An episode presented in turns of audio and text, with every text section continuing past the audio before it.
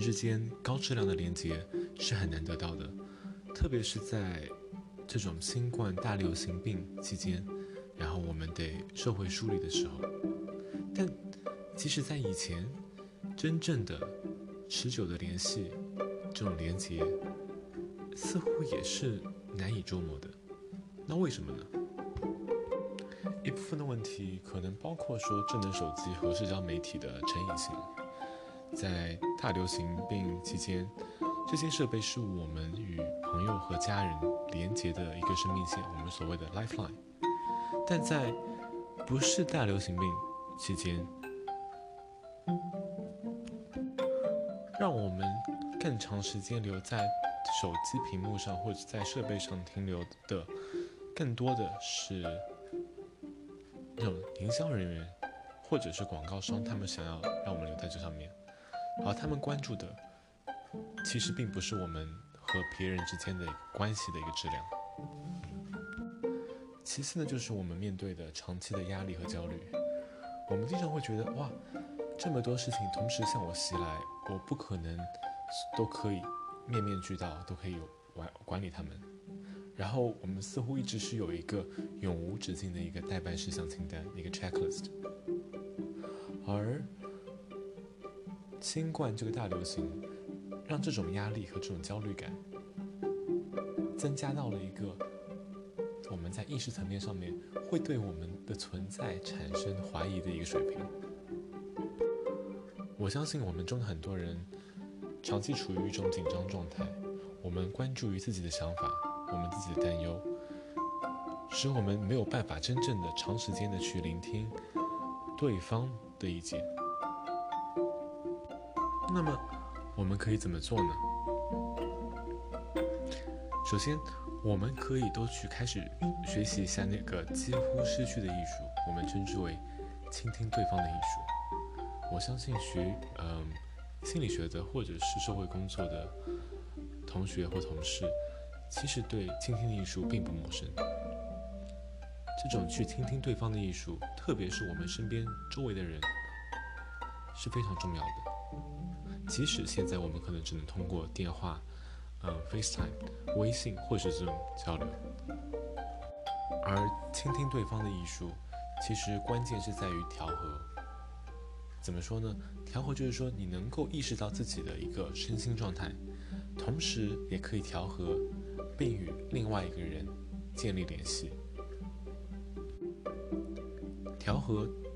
它是一种与人接触的能力。它不仅仅是在我们的思想层面，而且是在直觉或者情感层面上。它是能够和他人的感受和自己的感受保持一致和同步，而不仅仅是在理解或同情的那种单一时刻。相信你明白，你和一个人的互动，很多情况下是不可知的，所以在这种不可知的不断曲。曲折当中建立联系的过程，随着时间推移，其实这个调和非常重要。高度调和的联系有很多形式，你可以想象一下，有两个朋友，他们之间对话非常的流畅，他们彼此都能感到被倾听、被理解。或者想一下，两个音乐家在演奏二重奏的时候，他们能够认真的倾听彼此。能够一起行动，甚至在情感上面也是同步的。或者你可以想一下，嗯，两个篮球队员他们在球场上快速突破，在这种快速突破的情况下，始终能够意识到对方以及呃对手之间的一个关系，他们能够实时的传球和扣篮。调和是使你感觉到。你和某一个人真正联系起来的东西，它是，你可以把它认为是一种让互动或者关系能够感到有活力的一种秘密武器。当你和某一个人产生化学反应的时候，这可能是从某一种相互吸引开始的，不管是朋友关系或是一种亲密浪漫关系，但是。很多的增长或维持这样的关化学关系，这种化学反应，其实靠的是调和。这听起来有点玄学，听起来很复杂。这种提升的联系有些神秘，好像超过了我们能够完全理解的能力。但神经科学研究其实开始给了我们一些启示。这些新的研究告诉我们说，当两个人在现场面对面的互动能够保持高度一致的时候，其实他们的脑电波节奏也是相对会同步的。也就是说，他们在大脑生理学层面上，他们确实是相互同步的。今年发布的一个研究，呃，是由 s t a n Dicker 和他的同事发布的。他使用了一种叫做 Outsourcing Neuroscience，嗯，怎么翻？众包神经科学的方法，来给我们揭示，我们真的可以变得那么同步。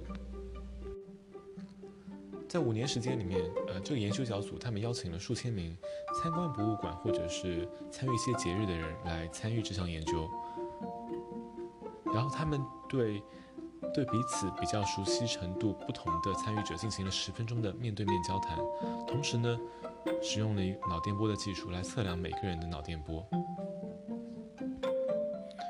他们发现彼此的接触和相互关注的程度，然后我们称之为调和程度。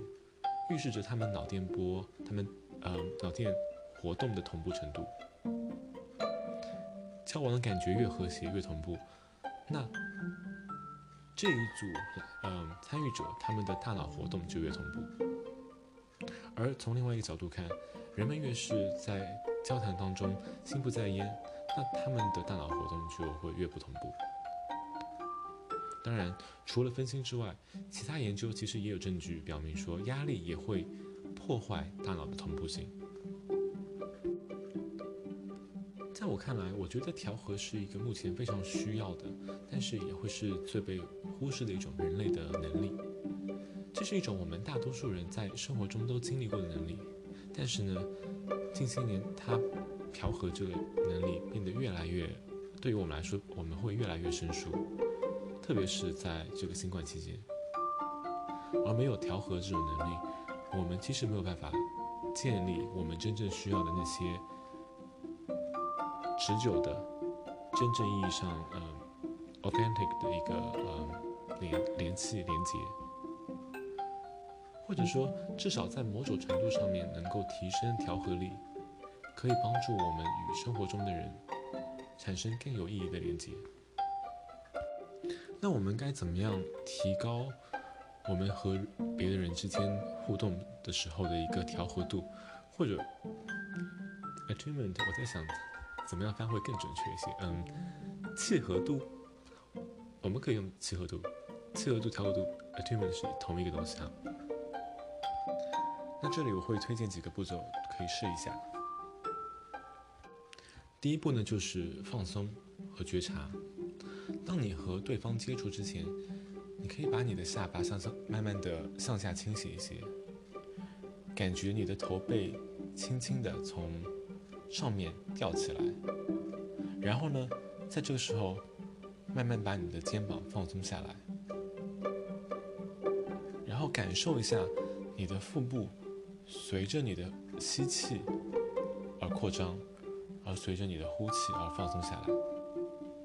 慢慢的把自己调整到你当下所处的这个环境当中。第二步呢，就是倾听，注意对方的提示，不管这个提示是言语上的或者是非言语上的，至少在一到两分钟内，试着把他们所说的话、所表达的事情，视为对你来说是最重要的事情。三步就是去理解，试着考虑一下对方的经验或者观点可能是什么，这些观点或经验和你的观点有什么不同呢？你还需要去容忍说，你们之间的观点其实很有可能是不同的，但这没有关系。第四步就是你是需要有反应的。在精神层面上，在情感层面上去满足对方的需求，你需要维持说，你这个反应是有针对性的，是以某种方式对对方刚讲过的或做过的事情做一个联系，至少在几分钟内，试着在互动的时候和对方待在一起。对，就这么四个提示。有些朋友可能会问我说：“嗯，你在讲了什么东西？这么简单的吗？”对，它听起来其实很简单，但其实我觉得你可以试一下去实践它，因为这四个提示，我觉得可以帮助到你，可以帮助到你增加和别人的一个契合度、一个调和度。